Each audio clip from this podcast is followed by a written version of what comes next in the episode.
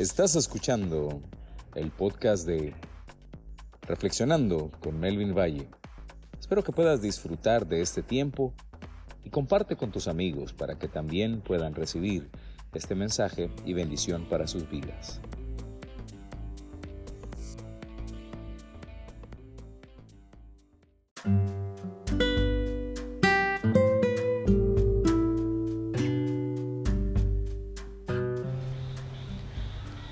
Saludo a cada uno de ustedes que nos están escuchando. Muchas gracias por tomarse el tiempo de escucharnos en este su podcast.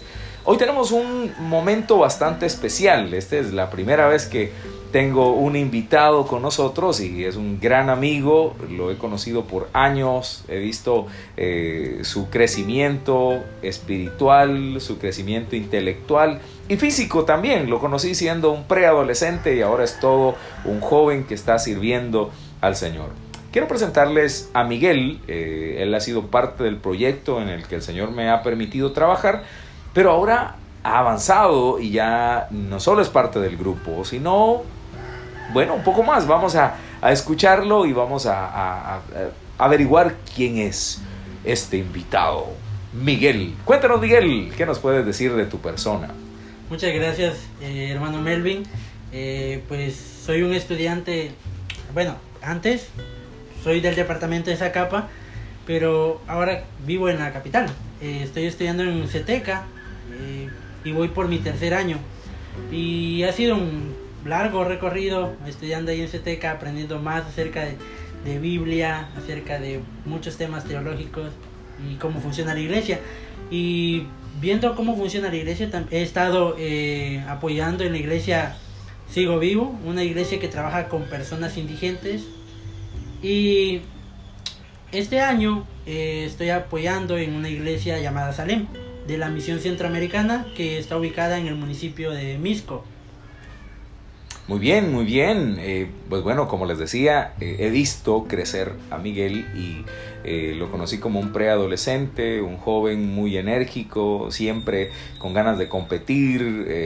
lo vi a través de su proceso académico y ahora pues que está aprendiendo más acerca de Dios y, a la vez está sirviendo a nuestro Señor y, su vida es de mucho gozo para mí. Eh, he logrado ver frutos de nuestro trabajo en este ministerio a través de lo que Él está haciendo ahora.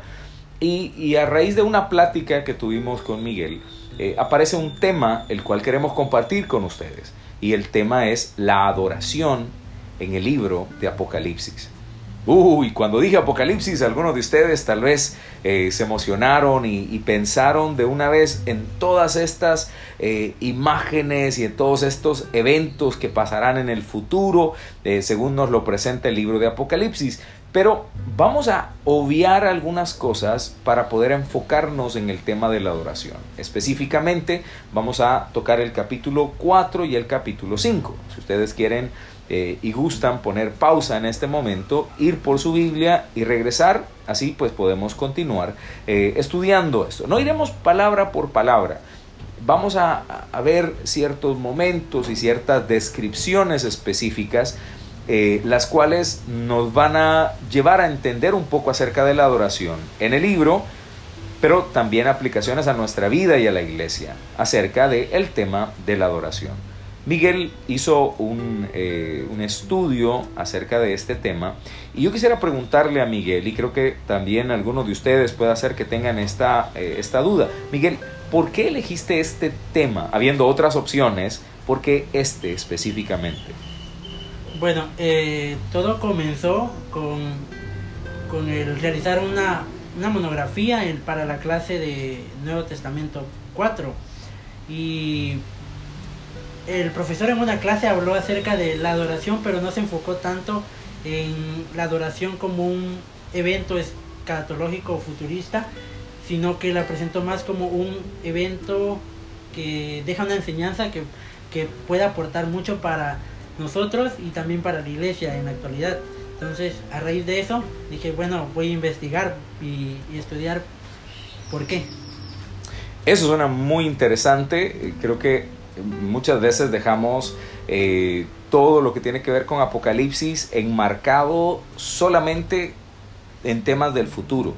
Eh, en temas escatológicos, algo que, lo, que sucederá en el futuro, algo que no podemos cambiar ahora, que solo estamos en la espera de, y, no ponemos en práctica muchas de estas cosas. Y bueno, si hay adoración, podemos creo que sacar eh, algunas conclusiones para nuestra vida.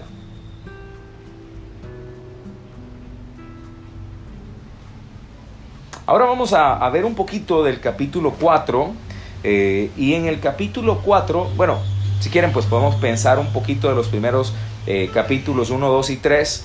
Y hay una presentación de parte de Juan, quien escribe el libro de Apocalipsis, y nos presenta un poco de por qué se va a hacer este libro, por qué era necesario el libro, y luego comienza a presentarnos al Hijo del Hombre, a quien nosotros vemos ahí a la persona de Jesús, y se comienza a escribir cartas a siete iglesias. Luego, pasando eso, nos lleva a una visión celestial y Miguel nos va a hablar un poquito acerca de esa visión de lo que Juan logra ver en el capítulo 4.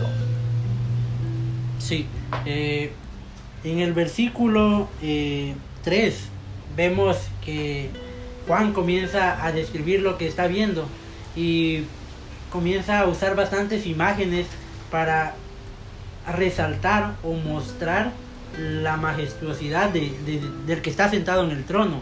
Comienza a hablar de un arco iris, hace mención de un arco iris, hace mención de, de varios tipos de piedra, una jaspe y otra de cornalina, que en la época en las que Juan las menciona, la gente estaba familiarizado con eso porque eran piedras valiosas y piedras seguramente muy, muy brillantes.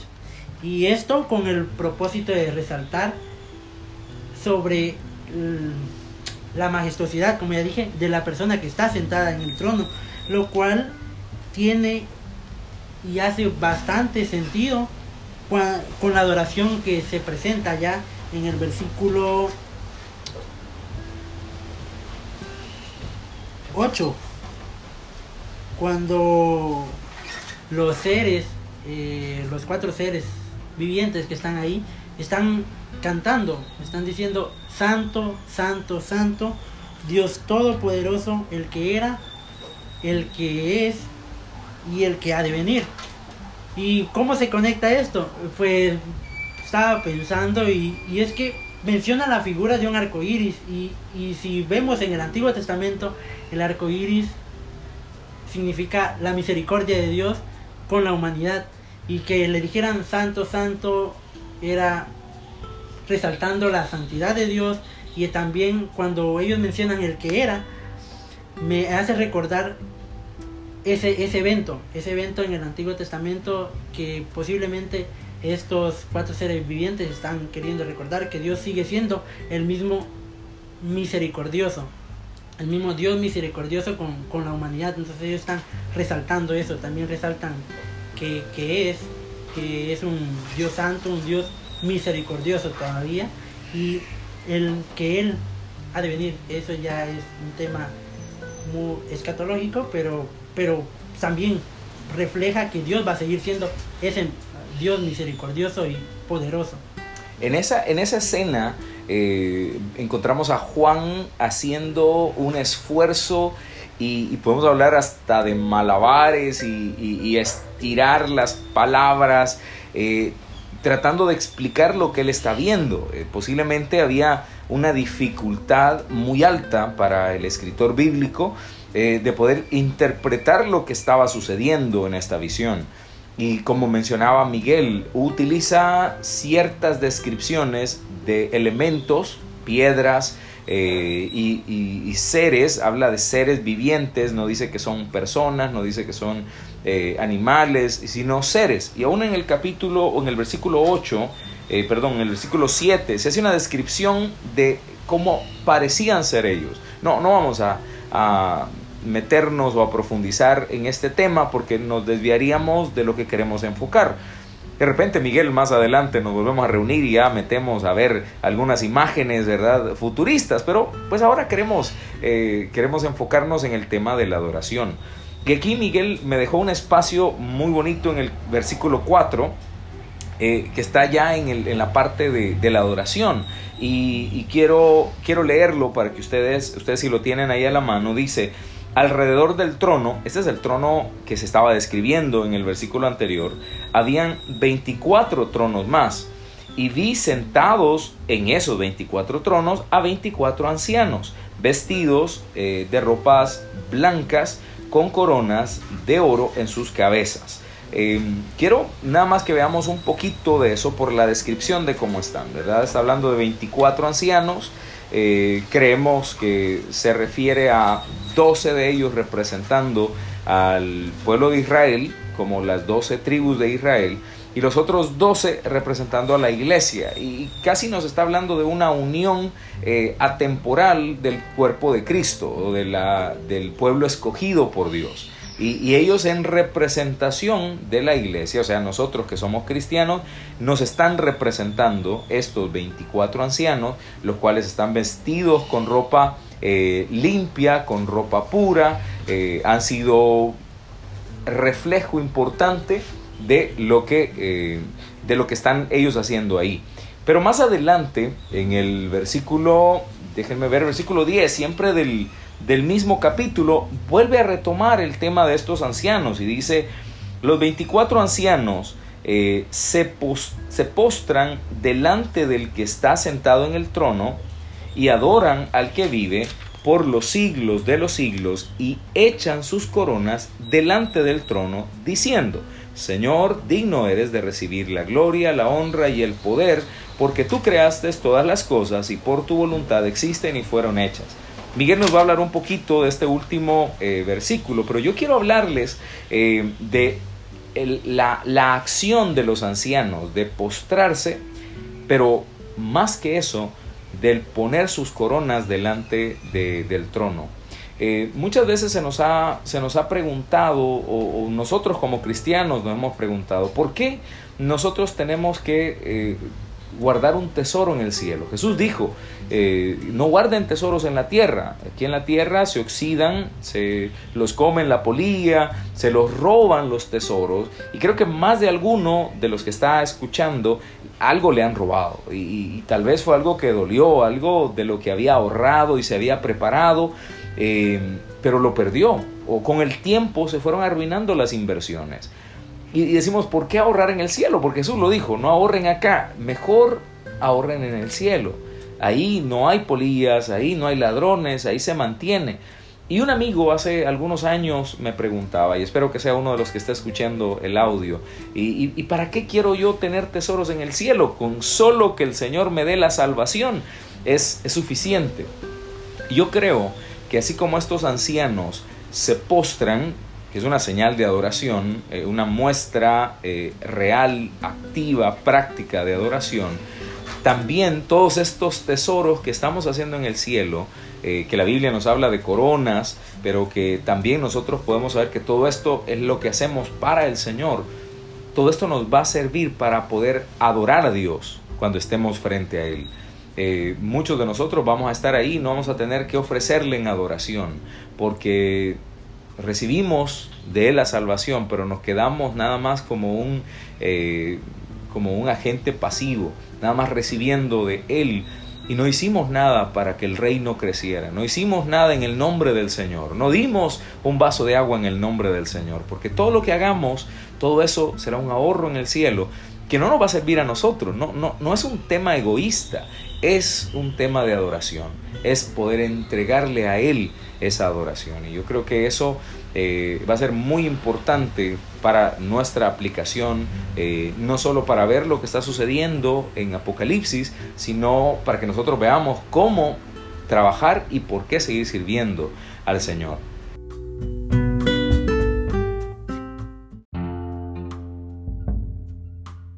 Eh, estaban adorando todo el tiempo, porque el versículo dice, y no cesaban día y noche en otras palabras, no paraban de decir, Santo, Santo, Santo, Dios Todopoderoso. Eh, ellos lo dicen todo el tiempo y eso me pareció bien interesante y esto lo hacen con el propósito, según el versículo 9, de dar gloria, honra y gratitud al que está sentado en el trono. Ahora sí, ya pasando al versículo 11, me parece interesante que la adoración de, de los cuatro seres se enfoca en lo que en lo que Dios es, en lo que es la persona que está sentada en el trono. Porque estos 24 ancianos comienzan y le agregan algo nuevo y dicen, Señor, digno eres de recibir la gloria y la honra y el poder, porque tú creaste todas las cosas y por tu voluntad existen y fueron creadas. Eh, si lo vemos de esta manera es como un contraste. Eh, eh, los cuatro seres están adorando a Dios por su santidad, por su poder, por lo majestuoso que Él es. Y el canto de adoración de estos 24 ancianos se enfoca en por lo que Él ha hecho. Por lo que esta persona que está sentada en el trono ha hecho. Y hablan de que esta persona, por haber creado todo, es digno de recibir la gloria. Y, eso. Creo que ahí hay varias cosas de las que podríamos profundizar mucho. Por ejemplo, el tema de digno, o sea, dignidad. Eh, creo que la, la, adoración de los ancianos, ahí en el versículo 11, se está enfocando en eso. Ahí el que está sentado en el trono es digno de esa adoración. Eh, a nosotros nos está diciendo eso, nos está contando Juan de que el Padre, quien es el que está en el trono, es digno de nuestra adoración. Eh, en el versículo 8, los, eh, los cuatro seres vivientes dicen, Santo, Santo, Santo, a ese que está en el trono. Eh, le están hablando de un nivel de santidad tan grande que sobrepasa un simple santo, una palabra santo. como que nuestro idioma humano no es lo suficientemente grande para poder abarcar toda la santidad de Dios. O sea, Él, está, él es el completamente santo y, su dignidad llega a ser importante. Por eso creo que el, el 11 nos da una muy bonita eh, presentación de esto. Pero luego pasamos al, siguiente capítulo y, tal vez ustedes de alguna manera vean espacios que vamos dejando, pero pues los dejamos a propósito porque nos estamos centrando solo en los versículos que eh, están directamente enfocados en la adoración. Eh, ya en el siguiente, en el siguiente capítulo vemos una escena que va cambiando. En esta es como la presentación del escenario eh, celestial en el cual se va a dar o se está llevando a cabo este momento de adoración. pero de repente todo cambia. En el versículo, en el capítulo 5, los primeros versículos, en la mano del que está sentado en el trono, parece que Juan nota que hay un rollo, ¿verdad? Es como decir un libro, hay un manuscrito que está ahí, que está escrito por dentro y por fuera, tiene mucho que decir, pero tiene sellos, o sea, tiene candados que no permiten que los puedan abrir cualquier persona. Pero hay uno de los ángeles que dice y comienza a preguntar en voz alta y lo hace fuerte y, está buscando a uno que sea digno. Eh, ya en el versículo 11 del capítulo anterior vimos que hay uno digno de recibir toda la honra. Y buscan a alguien que sea digno de quitar esos sellos o esos candados, esos, eh, esas cerraduras de, de este libro, de este rollo y pregunta en el cielo, o sea, en, el mundo espiritual, y, no hay nadie digno. Luego pregunta en la tierra, entre la creación, las personas que están con vida, y no se encuentra ninguno digno. Luego dice que debajo de la tierra, haciendo eh, una eh, apelación a todos aquellos que vivieron en el pasado y, y que han muerto, y preguntándose si ellos de una manera, una manera histórica han sido dignos de poder abrir esto y no hay nadie digno. Y Juan se conmueve y llora. A, mí me encanta esta escena que tal vez directamente no nos está llevando a adoración, pero, pero sí está armando el ambiente o preparando el ambiente para la escena de adoración que va a venir.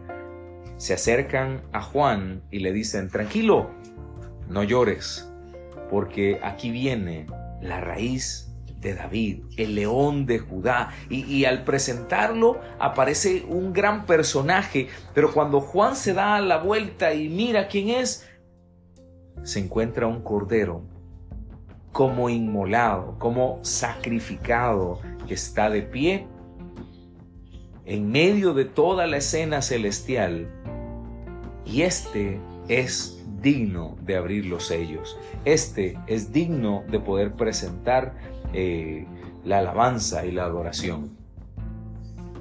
Y, luego de eso vemos que se presenta la, escena, el escenario se armó, el, el, escenario Juan lo armó, lo armó bien, presentando todo lo que estaba sucediendo ahí. Y se, y se ve por qué, porque luego en el versículo 8 aparecen nuevamente los cuatro seres vivientes y, los 24 ancianos que al enterarse que había alguien digno se postran. Nuevamente hacen la misma reverencia que hicieron en el capítulo 4 se postran ante esta persona que es digna de abrir este rollo. Y en el versículo 8 eh, perdón, en el versículo 9 vemos que no solo se postran, aquí agregan un cántico nuevo, una nueva, una nueva alabanza, podríamos decir. Y en esta alabanza ellos van a resaltar algo bien importante y dicen, digno eres de tomar el libro y abrir sus sellos, porque tú fuiste inmolado y tu sangre y con tu sangre nos has redimido para, para Dios, de todo linaje y lengua, pueblo y nación, y nos has hecho para nuestro Dios Rey de reyes y sacerdotes, y reinaremos sobre toda la tierra. Y miré y oí la voz de muchos ángeles alrededor del, del trono, y los seres vivientes y los ancianos, y su número era millones de millones, que decían a gran voz, el cordero que fue inmolado es digno de tomar el poder, las riquezas, la sabiduría, la fortaleza, la honra, la gloria y la alabanza.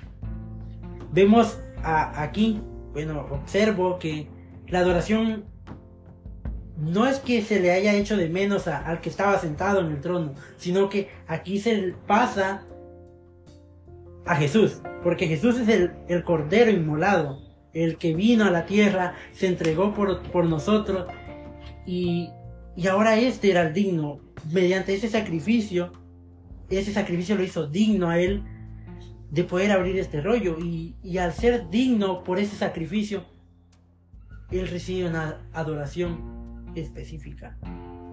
Y no termina ahí esta parte de adoración. Luego vemos cómo en el siguiente versículo presenta que todo lo creado eh, que está en el cielo y en la tierra y debajo de la tierra, que son los lugares, si se acuerdan, donde el ángel estuvo preguntando si había alguien digno, todos ellos comienzan a adorar y comienzan a decir al que está sentado en el trono, o sea, al primero que se le adoró en el capítulo anterior, y al cordero sea la alabanza, la honra, la gloria y el poder por los siglos de los siglos.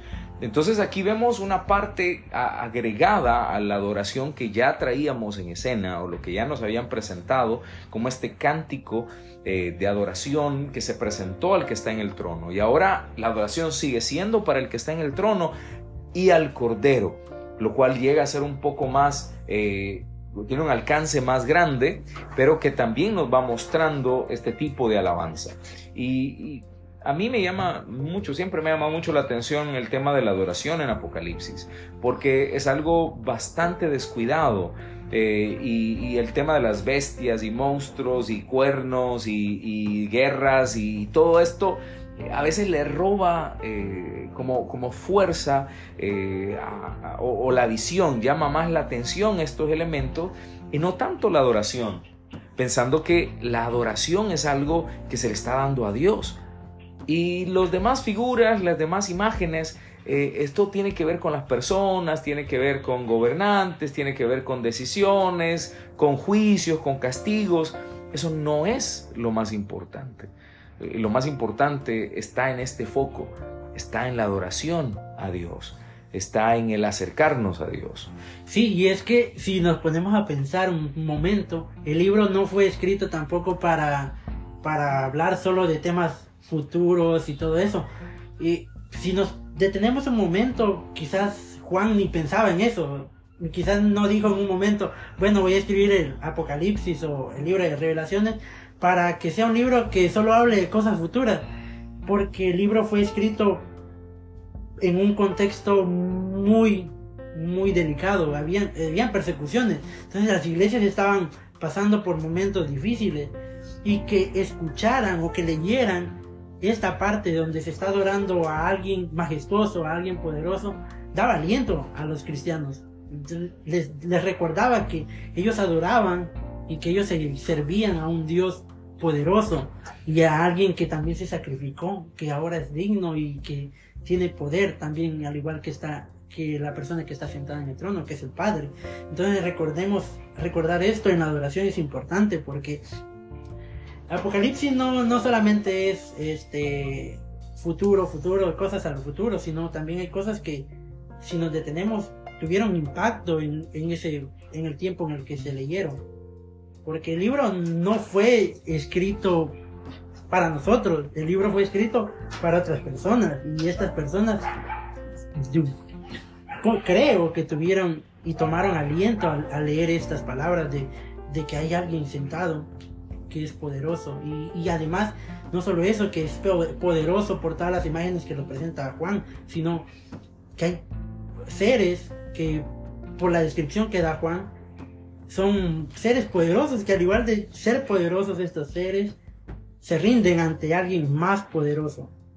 Y, y 24 ancianos que están ahí, que también tienen coronas y están en tronos que muestran como cierta autoridad, pero también estos adoran a la persona que está ahí sentada en el trono. Entonces, eso daba bastante aliento a las personas de ese contexto.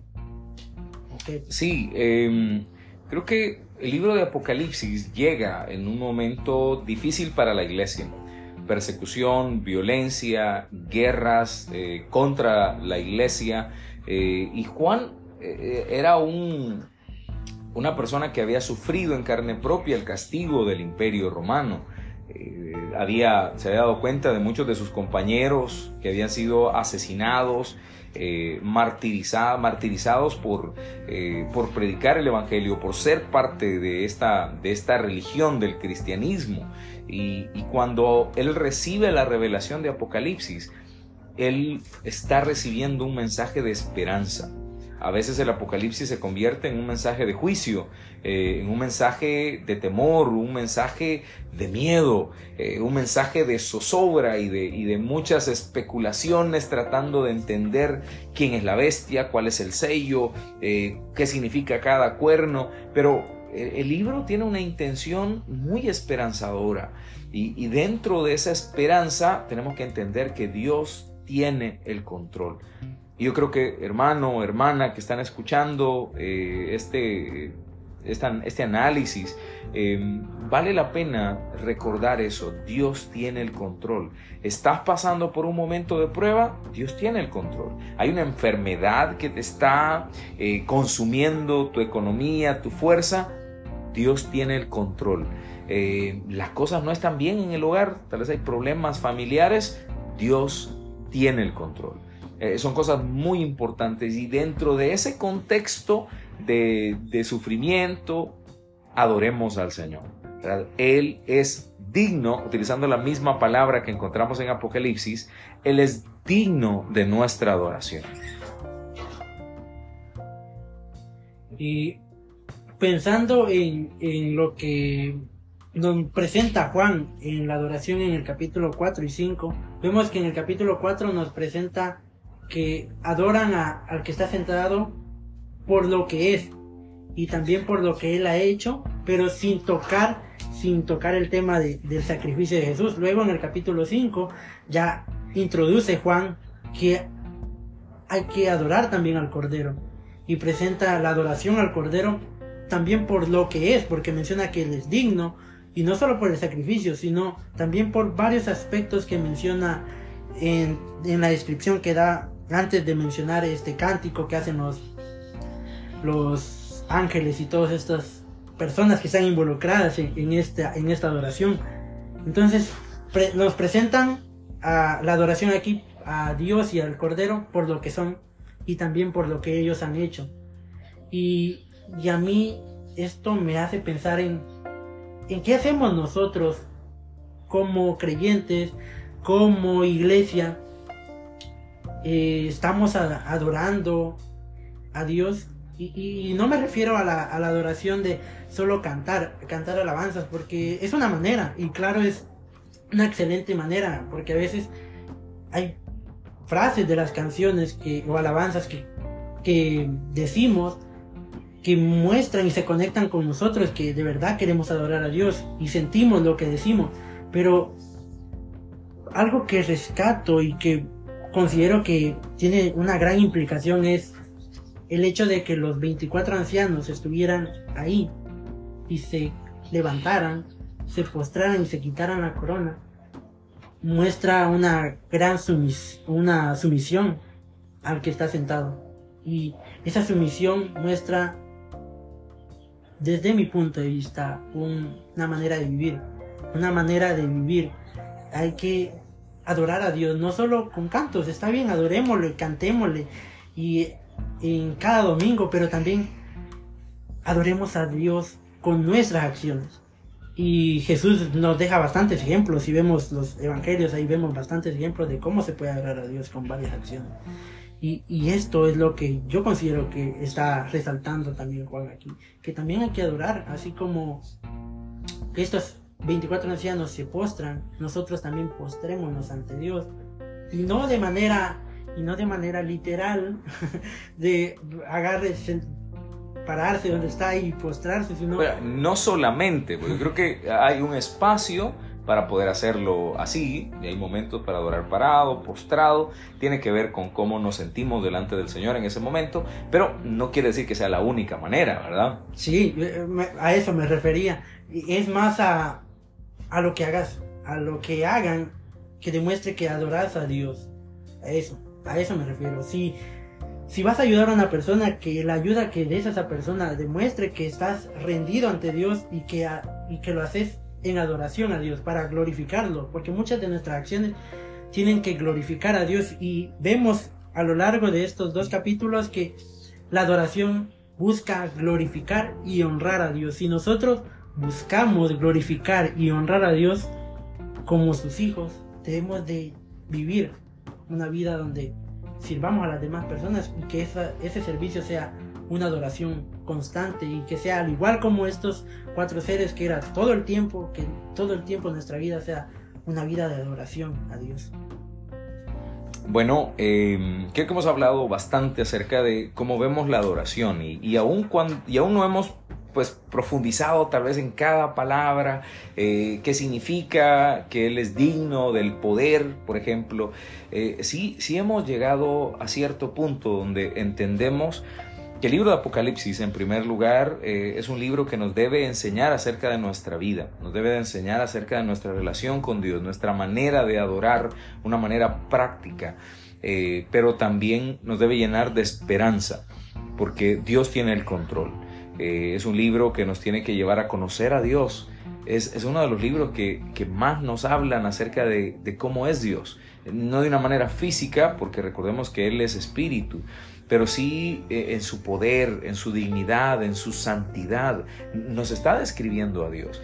Y eso nos debe cambiar a nosotros y acercarnos más a Él, buscar conocerle más y, buscar ser mejores y más como Él quiere que seamos.